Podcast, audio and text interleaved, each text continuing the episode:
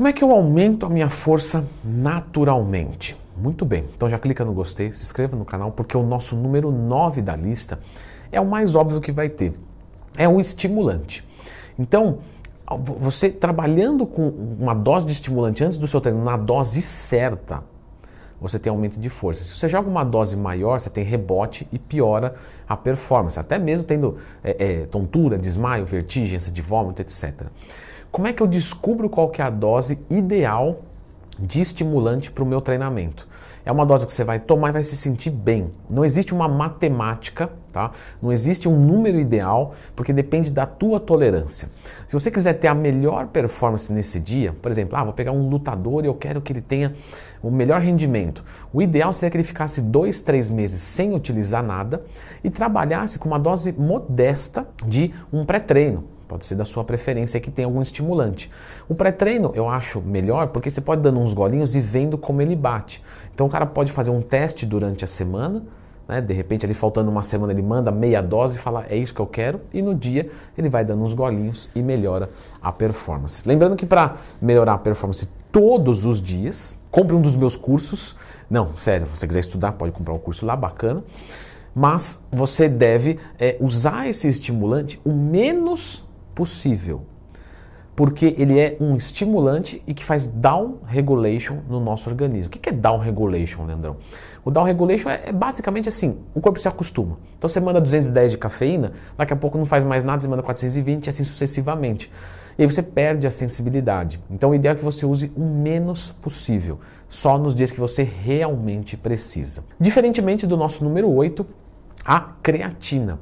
A creatina ela ajuda a fazer a ressíntese do ADP, adenosina difosfato, em adenosina trifosfato. Então, ajudando isso, você consegue promover um pouquinho mais de força. E quando eu falo um pouquinho mais, é importante porque o pessoal acha que vai virar um strongman quando toma creatina. Galera, isso não vai acontecer. Bem como o nosso número 7 da lista, que é a betalanina. A betalanina é uma creatina esquecida. Porém, é por um motivo, porque ela é mais cara, mas ela funciona. O que nós temos que lembrar é que como a creatina, ela vai funcionar estocando no teu organismo. Então a gente vai usar mais ou menos 5 gramas de creatina por dia, a gente vai usar mais ou menos 5 gramas de betalanina por dia. Só que a creatina não demora umas duas, três, às vezes até quatro semanas em algumas pessoas. Já trabalhei com aluno que demora um mês para sentir a creatina. A betalanina também.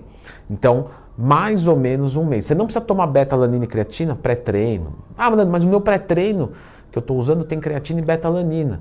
Por quê? Mas é só porque é a apresentação do produto. Você pode tomar isso aí antes de dormir, quando você acorda. Entendeu? Mas quando eu tomo betalanina dá uma coceira. Eu já fiz vídeo sobre betalanina aqui no canal. Lembre de procurar lendo Twin mais tema. Mas essa coceira, pessoal, chama parestesia. É simplesmente o efeito da betalanina caindo muito rápido na corrente sanguínea. Realmente não há nenhum tipo de colateral. Fraciona a dose.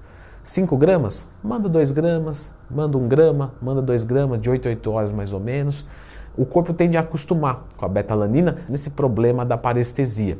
Então você só espera um pouquinho que alguns dias, semanas depois você não sente mais nada de incômodo. Então você pode fracionar no começo e depois juntar as doses. Obviamente que para um aumento de força, né, a força tem que vir de alguma coisa, ela não vem do além. Você dizer, Leandrão, você não é religioso. Não, não é isso que eu quis dizer. O que eu quis dizer é o seguinte: carboidrato. Por que, que o strongman, por que, que o atleta de força come muito carboidrato e está sempre com o percentual de gordura alto? porque ele tem que estar tá em superávit calórico. Leandrão, em déficit calórico a gente não ganha força, porque a minha avó, que estava gordinha, ela começou a treinar, e aí ela treinando em déficit calórico para emagrecer, ela ganhou força. Isso, mas a tua avó não está querendo levantar um supino de 100 quilos. Eu acho. O que acontece, pessoal, é que quando você não tem nada, para quem não tem nada, metade é o dobro. Ou seja, a tua vozinha lá, quando vai treinar, mesmo sem carboidrato, ela ganha força. Agora, o cara que já levanta um, um, um caminhão no levantamento terra, esse cara ele está no limite de tudo. Então, ele está sempre mandando muita caloria para dentro. Então, carboidrato alto. Por isso que no cutting é contraproducente você querer aumentar as cargas se você já é intermediário ou avançado, porque você vai se machucar. A sua força vai cair no cut e você vai atender isso. Então você quer aumentar a força sempre, superávit calórico sempre e percentual de gordura é, você não vai conservar em 8, 10%, fica tranquilo. Número 5, e se o meu carboidrato estiver baixo e eu precise de um pouco mais de força? Vamos me dar, me, te dou esse, esse, tá, tá aqui o abacaxi, Leandrão, você só me dá um rolo, né? Eu vou trabalhar com todo o carboidrato deste aluno antes do treinamento. Depois do treinamento, proteína e gordura. Pô, Leandrão, mas aí o resto do dia o cara vai ficar um The Walking Dead, zumbi. Isso. É isso. O que você quer? Performance não é qualidade de vida.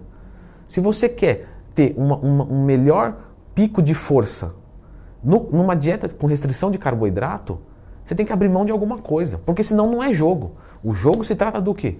Não, eu dou isso para ter isso.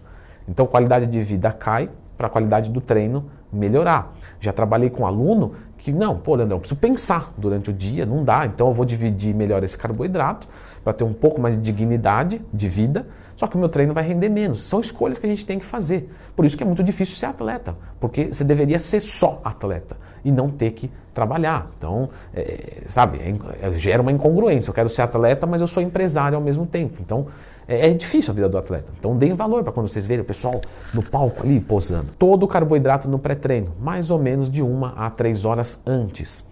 Se você treina pela manhã, joga tudo antes de dormir. Se você quer estar tá bem três vezes por semana, por exemplo, você pode fazer um ciclo de carboidratos. Inclusive, expliquei muito disso nos meus cursos.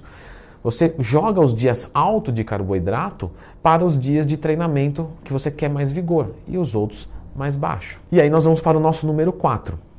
Para você aumentar a força de forma natural, provavelmente isso poderia ser até o primeiro da lista, eu poderia ter falado isso antes, mas você deve treinar pesado até a falha.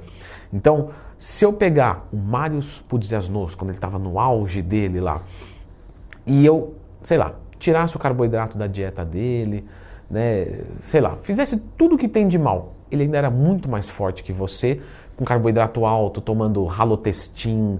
É, você fala, pô, eu não sou de nada. Mas ele treinou 20 anos. Entende? Então é a mesma coisa de um jogador de futebol. Ele gordo, ele te dá um, um, uma, um, chapéu que você nem sabe de onde veio. Por quê? Porque ele tem técnica, porque ele tem é, aprendizado motor.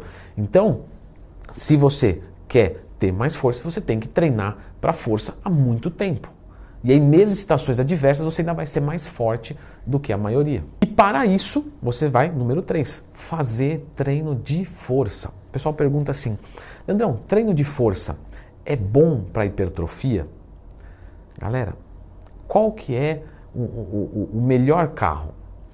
Uma Land Rover ou um carro de Fórmula 1? Aí você vai dizer assim: o carro de Fórmula 1 mas eu não falei o ambiente, o cenário, o contexto. Andar na lama, pô, Land Rover.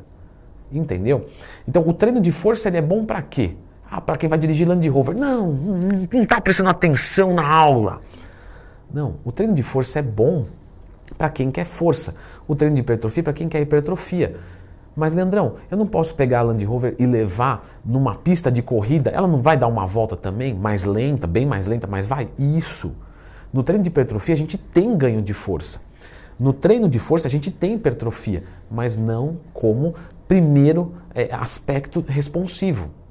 Então, se você quer ganhar força, você vai treinar só força e que se dane a hipertrofia. Se eu quiser mesclar uma semana força, uma semana de hipertrofia, para eu ganhar força, mas também ter shape. Então, você vai ter entre aspas, pelo amor de Deus, metade do shape que você poderia e metade da, da força que você poderia. Leandrão, e se eu primeiro conquistar o shape que eu quero e depois eu fazer treino de força para aumentar a força e. Porque eu já construí a massa muscular que eu quero. Beleza. Aí dá. Você vai manter toda a massa muscular tranquilamente. Você pode até ganhar. Só que você vai ter um contexto nutricional, provavelmente o seu BF não vai ser o melhor. Então você sempre está abrindo mão. Número dois, se você quer ter o seu pico de força dentro de todo esse contexto, então carbo alto, vou mandar um estimulante, é, tal, vou treinar bem, você faz mais ou menos de 3 a 7 dias off. Isso é chamado de periodização de treino. Então vamos dizer que você tem uma competição ou você quer, você quer ter um pico de força no sábado. Sabadão, Leandrão, eu tenho que estar no meu melhor auge de força possível. A gente vai fazer de 3 a 7 dias de carga regenerativa, que envolve hipocinesia, ficar sem treinar, ou também fazer treinos muito leves, coisas assim. Mas no, normalmente é assim, pessoal: três dias sem fazer nada. Vai lá e fica dormindo e comendo. aí no terceiro dia você vai ter um pico de força. Se você vem treinando de cargas de choque, né, periodização de treino isso, treinando de carga de choque há muito tempo, talvez você precise de sete dias. Então aqui temos um, um, certo molejo estratégico. E o nosso número um é, não adianta, você pode ter é, tudo isso muito bom, mas se você tiver alguns marcadores ruins, você não vai ter força ou não a, sua melhor força. Então, para isso, você precisa ver estes marcadores aqui para que você tenha os melhores resultados. Dá uma conferidinha nesse vídeo.